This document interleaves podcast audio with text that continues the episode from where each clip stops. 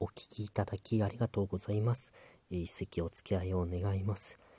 お年を召された方の知恵っていうのは素晴らしいなと思いながら、日々過ごしております。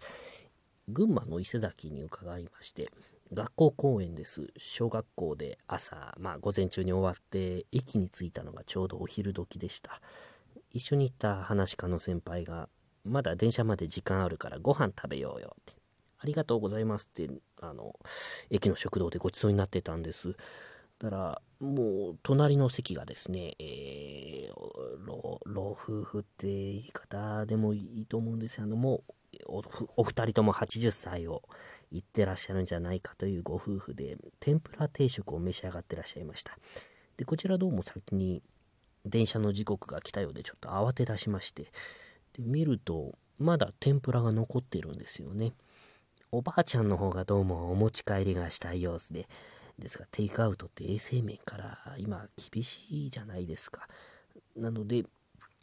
店員さんに内緒でこっそり持って帰ろうとしてるんです。で、カバンこうやってひっくり返してるんですけど、タッパーは持ってきてないみたいで、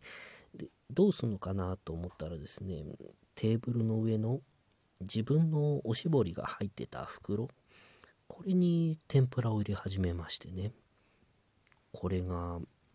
エビ天入れるのにちょうどいいんですよね。早く年を取りたいなと思いました。